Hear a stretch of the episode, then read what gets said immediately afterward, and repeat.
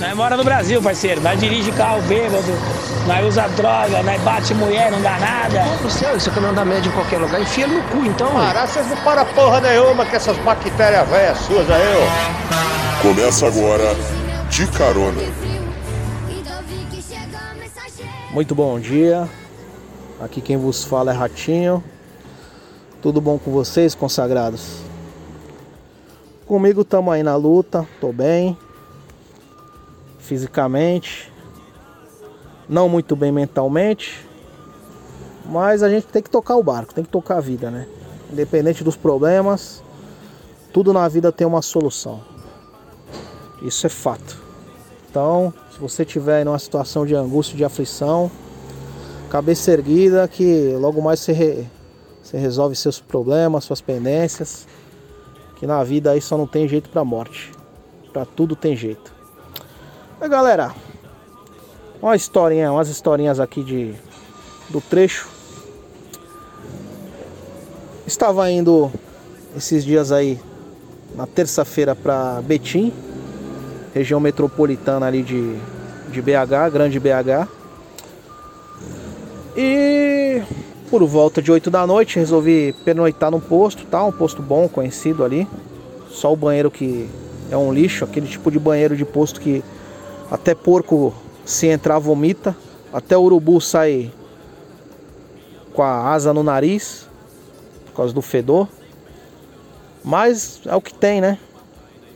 Pernoitei nesse posto aí por volta da, das quatro e meia da manhã levantei para poder chegar antes das 8 lá na Grande BH. Saí do posto mais ou menos umas 5 horas da manhã. E nessa eu tô mais ou menos aí uns 20 km ali de Lavras, né? Saindo de Lavras ali, mais ou menos uns 20 km que eu saí de Lavras. Peguei um trechinho de serra, agora eu não vou me lembrar se era Ribeirão Vermelho ou se era Santo Antônio do Amparo, a cidade. Agora eu não vou me recordar, mas era uma região assim bem desolada, que a cidade estava longe ainda para chegar.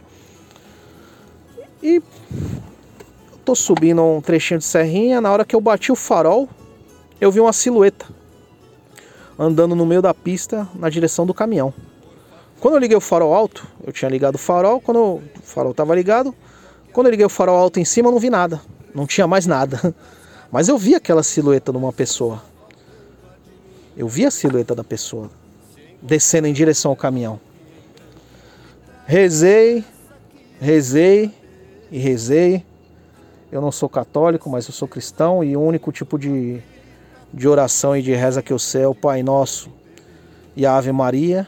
Então eu descarreguei até até cansar, até faltar ar, que foi um negócio assim meio que surreal, assustador. Não foi a primeira vez que aconteceu. Eu já já havia visto essas coisas assim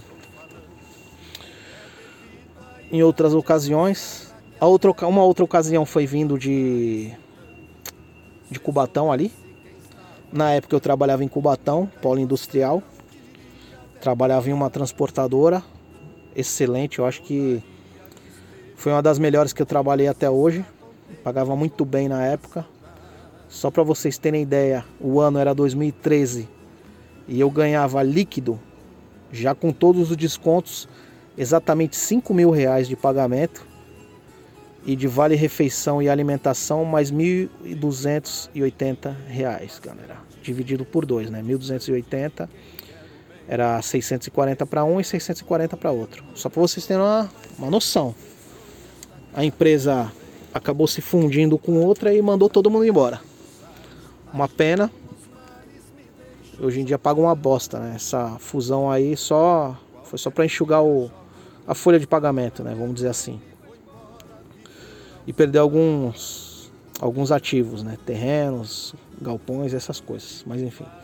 E eu vindo dessa empresa por volta aí das 22 horas, não estava cansado, não estava drogado,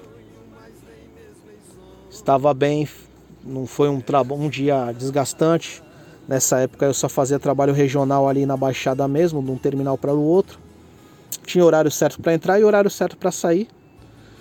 E nesse dia, quando eu tô passando mais ou menos ali próximo da balança dos caminhões, sentido Cubatão Praia Grande. Que eu pegaria ali a, a via de acesso da Praia Grande para ir embora para São Vicente, né? Porque eu morava naquela região ali. Ainda morava na favela. Ganhando 5 mil reais e morava na favela.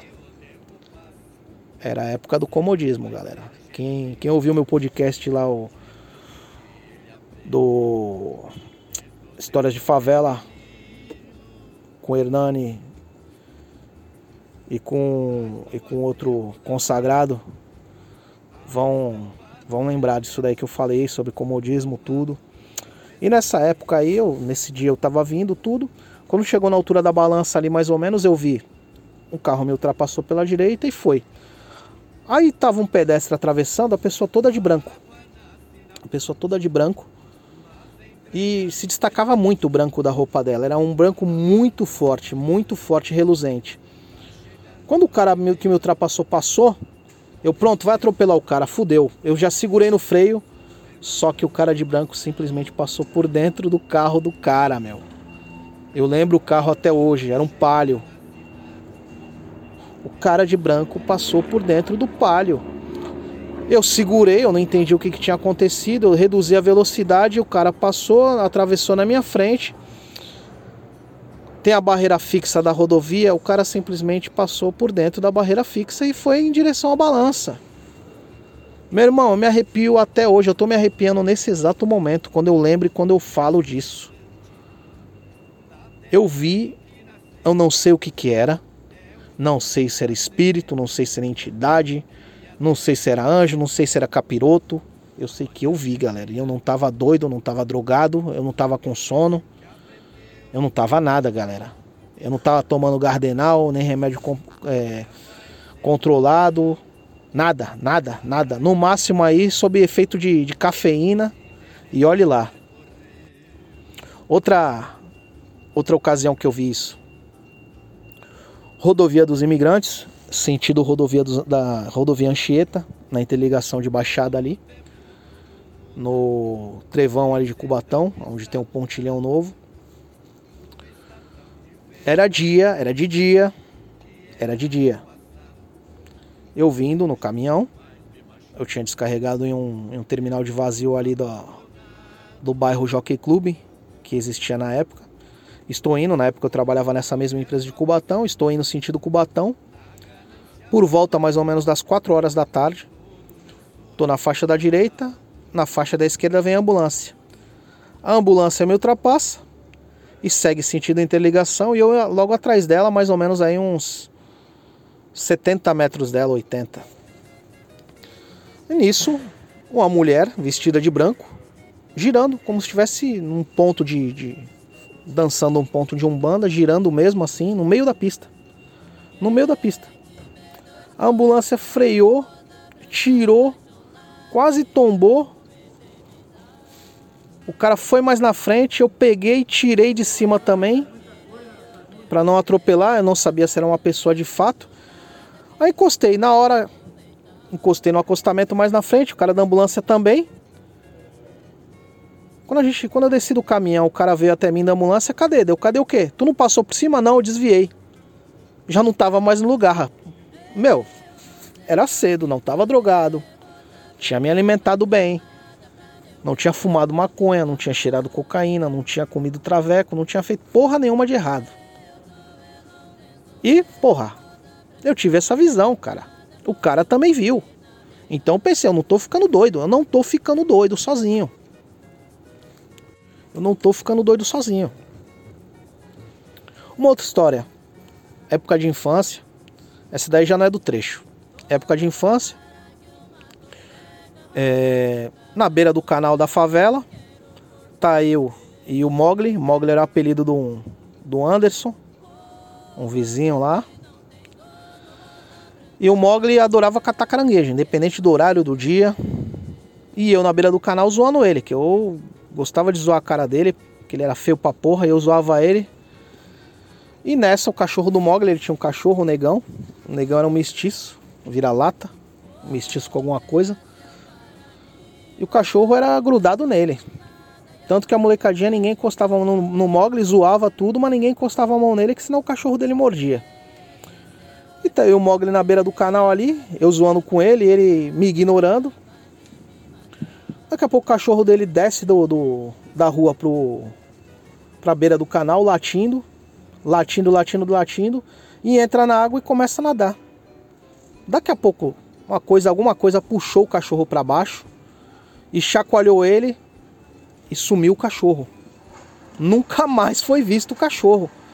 Eu ainda zoei ele no primeiro momento, o Mogli, eu, ih, olha lá, o cachorro não sabe nadar, caraca. Só que quando a gente entendeu o que estava acontecendo, a gente saiu desesperado, gritando por um adulto, que o cachorro tinha se afogado, que o cachorro desapareceu. E o povo ficou tudo lá na beira do canal lá e ninguém entendeu nada. Creio eu que alguma coisa que poderia estar tá querendo fazer mal pro, pro garoto ou pra mim, não sei se era jacaré, não sei se era cobra, não sei se era peixe, não sei se era ipupiara ou nego d'água. Esses dois aí são folclores da, da região ali de Mangue. Não sei o que que era, simplesmente tragou o cachorro para o fundo da água e nunca mais se viu o cachorro, nem os restos mortais dele. Nem isso. Nem isso. Outra história, não é do trecho, indo embora para casa, mas vamos dizer que é trecho, porque eu pego rodovia. Eu pego a Expressa Sul para ir embora para casa. Eu moro eu pego ela de ponta a ponta, que eu moro ali na próximo da Padre Manuel da Nóbrega, outra rodovia que eu pego também para chegar em casa. E indo embora com a minha esposa de carro. Ela, meu Deus do céu, tu vai atropelar. Tu vai atropelar quem? Ela não deixa pra lá, meu Deus do céu, meu Deus do céu, o que que tu viu, o que que foi, o que que foi? Eu vi uma pessoa de branco atravessando no meio do, da pista, pensei que o carro fosse pegar ele, só que sumiu na frente do carro. e bicho, beleza. Eu, tá, eu já tinha visto essas outras essas outras situações aí, com exceção da primeira que eu falei. E tipo, pô, beleza, né? Só que fiquei ligado, fiquei ligeiro, bom. Se eu ver, beleza, né?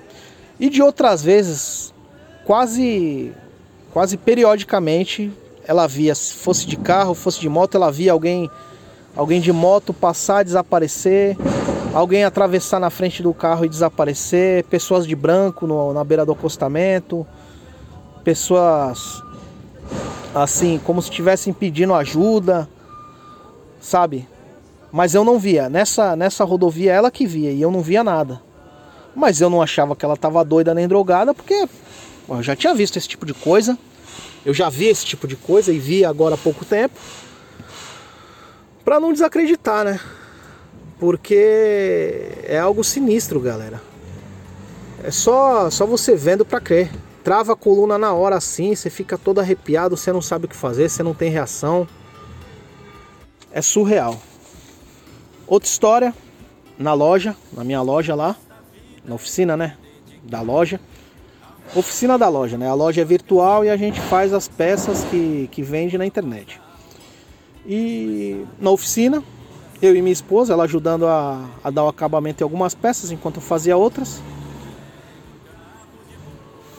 Uma ajudante que a gente, amiga nossa, que a gente sempre chamava para trabalhar. Hoje em dia ela arrumou um trabalho registrado, ela estava desempregada na época, fazendo bico pra gente. E estamos os três lá fazendo o serviço, numa conversa e outra assim, de repente uma das máquinas, que ela não é máquina automática, né, que você só ligar o botãozinho ela funciona, não, ela é de botão de segurança, então você precisa levantar a botoeira e apertar o botão que está por baixo da botoeira que é a botoeira de proteção para tipo uma criança não chegar e acionar a máquina e a máquina funcionar, funcionar acidentalmente. E simplesmente a máquina com a botoeira abaixada começou a funcionar. Meu amigo, eu só corri e puxei da tomada. Desligou. Susto maior seria se ela não tivesse desligado da tomada. Aí, puta que pariu. Eu ia sair correndo, mano. E não ia voltar nunca mais ali. Mas a gente ainda, tipo assim, fingimos que não foi nada, que não tinha acontecido nada. Mas eu ainda fiz uma piada. Bom, se tiver alguma coisa aí, que venha ajudar, porque a gente tá com o trabalho pra cacete atrasado. Então pelo menos ajude. Não fique só fazendo gracinha. Aí passou. Passado alguns dias, tá eu e minha esposa com algumas peças, dando acabamento, lixando, tinha bastante peça para lixar. Aí minha esposa, um dado momento, foi no banheiro e voltou. Nessa que voltou, eu tô olhando assim fixamente para a peça, ela vendo, né, da perspectiva dela. Ela me pergunta: o que, que aconteceu? Deu, eu não tô ficando doido.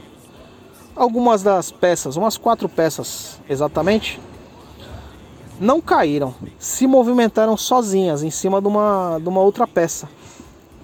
Mas não foi um movimento de vento, não foi um movimento de, de de ter algum, algum alguma descida ou da peça ter escorregado, não. Foi como se alguém, sabe na brincadeira do copo? Como se alguém tivesse pegado a peça e mexido sozinho a peça. Meu camarada, não, não, não, não, não, não, vamos terminar porra nenhuma hoje. Vamos, pega, pega tuas coisas aí e vamos embora. Desliguei a luz, fechei a loja e fui embora para casa. E fui embora para casa. Meu camarada Aquela loja ali depois eu fiquei, eu passei a vela contra os olhos. Por quê? O que acontecia muito era ou eu me machucar, ou a minha esposa se machucar sozinha assim, por coisa boba. Máquina queimar do nada, madeira quebrar, trincar assim do nada. Você colocou a madeira lá de canto lá, a madeira íntegra, nova, inteirinha. Quando você pegar a madeira, a madeira trincada, ou a madeira com marcas, sabe? Aí só juntou a fome com a vontade de comer, ter devolvido a loja, sabe? A, a oficina. Levar as coisas para casa e em casa é sossegado, não tem essas. Graças a Deus. Enfim. É, essas histórias assim, minha mãe conta bastante história, que via homem com roupa roupa branca, chapéu com detalhe vermelho, terno branco com detalhe vermelho também. A descrição que ela dava era de entidade, né? Acho que quem é entendido sabe quem é.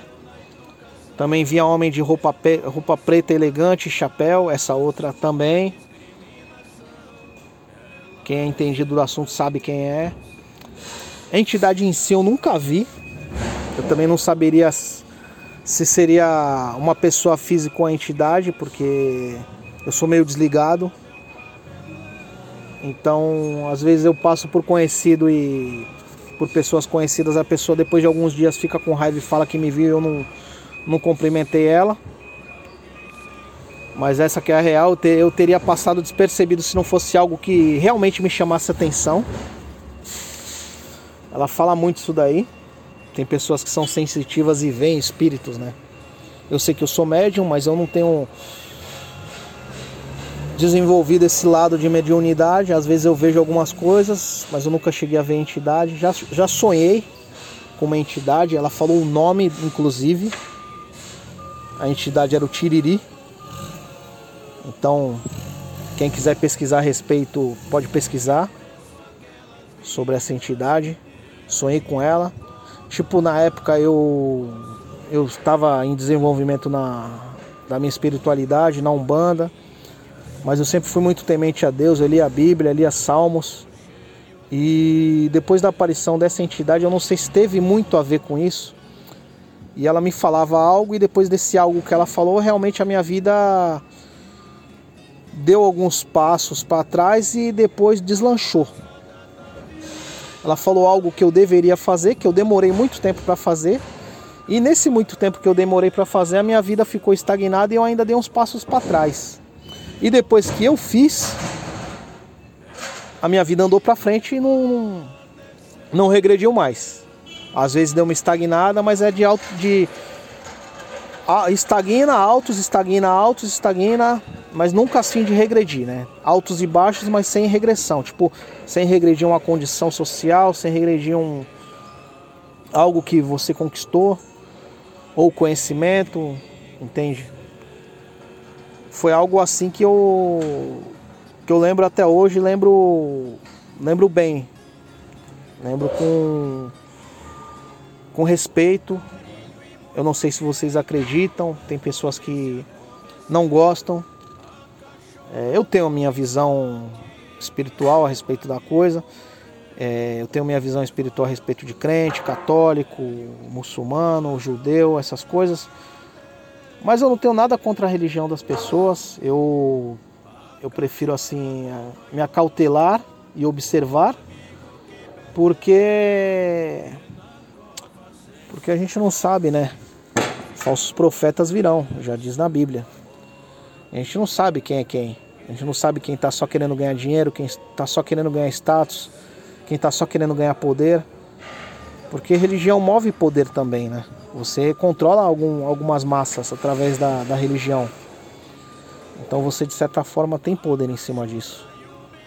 Você não é um, você sendo um pastor, você tem o teu teus fiéis ali da igreja, sendo um pai de santo ou uma mãe de santo, você tem o pessoal que frequenta o centro. Querendo ou não, você tem um, um poder de persuasão sobre essas pessoas. Enfim, é, eu respeito a, a, a a não digo a religiosidade, eu digo a espiritualidade por trás da religião e o bem que ela pode fazer para cada pessoa. É, mas eu não, não tenho respeito nenhum assim, por exemplo, pelo Edir Macedo, pelo Valdomiro Santiago. Nossa, eu trabalhei com um crente cagueta. Esse crente cagueta era o seguinte, meu era Valdomiro Santiago, era Deus no céu e Valdomiro Santiago na terra. Ele falava que Valdomiro Santiago era um homem santo. na verdade é um herege, né? Não tem nada de santo esse cara. Ele falava que Valdomiro Santiago era um cara santo. Um dia eu parei para ver o programa desse Valdomiro Santiago, mas meu amigo, é 90% do tempo falando de dinheiro, meu. De doação, de dízimo, de oferta. Os caras só falam de dinheiro. Bispo Macedo a mesma coisa. E a religião não é isso, cara. A fé não é isso. A fé é a conexão, a sua conexão com, com a espiritualidade. Eu não falo nem Deus, mas eu digo com a espiritualidade como um todo. Independente se seja Deus, se seja algo bom, algo ruim. Que para mim Deus acima, tá acima desses dois. Eu não vejo Deus como aquele Deus bonzinho que todo mundo vê na Bíblia. Aliás, da Bíblia não. Alguns crentes pregam que ele é só bondade, não. Eu também não vejo ele como um carrasco, como também tem algumas pessoas que descrevem ele na Bíblia. Eu vejo ele como um juiz, como a entidade justa maior. É, eu vejo certa benevolência e vejo certo, não digo maldade, mas eu vejo um certo certo, não digo castigo também, mas eu digo recompensa e aliás, recompensa não, lei do retorno, vamos dizer assim. Se você fez algo bom, você vai ter como retorno coisas boas. Se você é uma pessoa filha da puta, você só vai ter algo ruim de retorno. É a lei do retorno. Eu acho que todos somos iguais perante essa lei do retorno aí, e sendo rico ou pobre, uma hora você vai pagar, seja aqui ou seja no plano espiritual. Reencarnando aí como um, um deficiente, ou numa família miserável, ou como um, um animal que sofre, ou como uma pessoa que sofre, uma pessoa com problemas mentais. De alguma forma você vai pagar bem ou mal. Você vai ter resultado bom ou resultado mal. E fico por aqui agora, galera. São os meus contos da cripta. Eu tenho alguns outros, só que eu não estou me recordando direito agora. São 14 anos dirigindo carreta. Algumas coisas acabam passando em branco, outras coisas acabam passando despercebidos. Eu sou um cara falho e tento acertar. E às vezes eu erro tentando acertar, como vocês erram também tentando acertar, como a maioria das pessoas acontece, né? Só que a estrada do inferno tá pavimentada de boas intenções, né, galera? Então, às vezes, algo bom que a gente faça para as pessoas pode ser interpretado como algo ruim por elas próprias, sermos tratados com ingratidão e essa ingratidão aí, a pessoa nos desejar o mal e nos fazer o mal. Mesmo que você esteja fazendo algo bom e essa pessoa enxergue como algo ruim. Mas faz parte da vida, né, galera? Vamos vivendo aí um dia de cada vez buscando aí seu, o seu melhor, independente se você tem religião ou não, se você é ateu também. É, tem ateus aí que tem o meu máximo respeito, porque são pessoas que não acreditam em Deus, mas não ficam fazendo chacota, não ficam desmerecendo. São pessoas aí que já atingiram outro patamar na vida delas, que não vem necessidade de de vilipendiar a religião alheia, independente de suas crenças, independente do que acreditam. Um abraço a todos e fiquem com Deus até a próxima.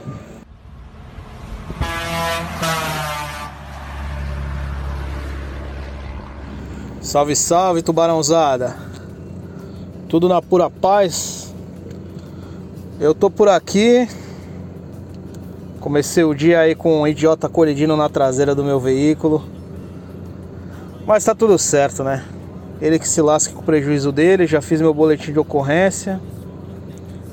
O cara não quis saber de nada, no mínimo tava todo enrolado com, com documentação, alguma merda aí ele tinha com o veículo dele para ele não querer fazer boletim de ocorrência, não querer satisfação nem nada, né? Mas problema dele, né? Vamos que vamos. E vamos responder aqui as mensagens da tubarãozada aí. Que comenta no, no, nos podcasts aí que, que nós gravamos. Então vamos lá. Vamos começar aqui com Paulo Martins. Esse tipo de mau prestador de serviço tem aos milhares por aí. Perde-se muito tempo lidando com esses caras. Eles fazem de sacanagem, não é possível. É falando a respeito aí de serviço de porco, né? Trabalho de porco. É realmente, Paulo. E o pior de tudo é que às vezes você paga dobrado por meio trabalho, né? Porque às vezes você não acha um profissional bom aí em seguida, pessoa que não, não tem não tem a moral de fazer o, o trampo. A minha sorte é que eu que eu manjo um pouco. É...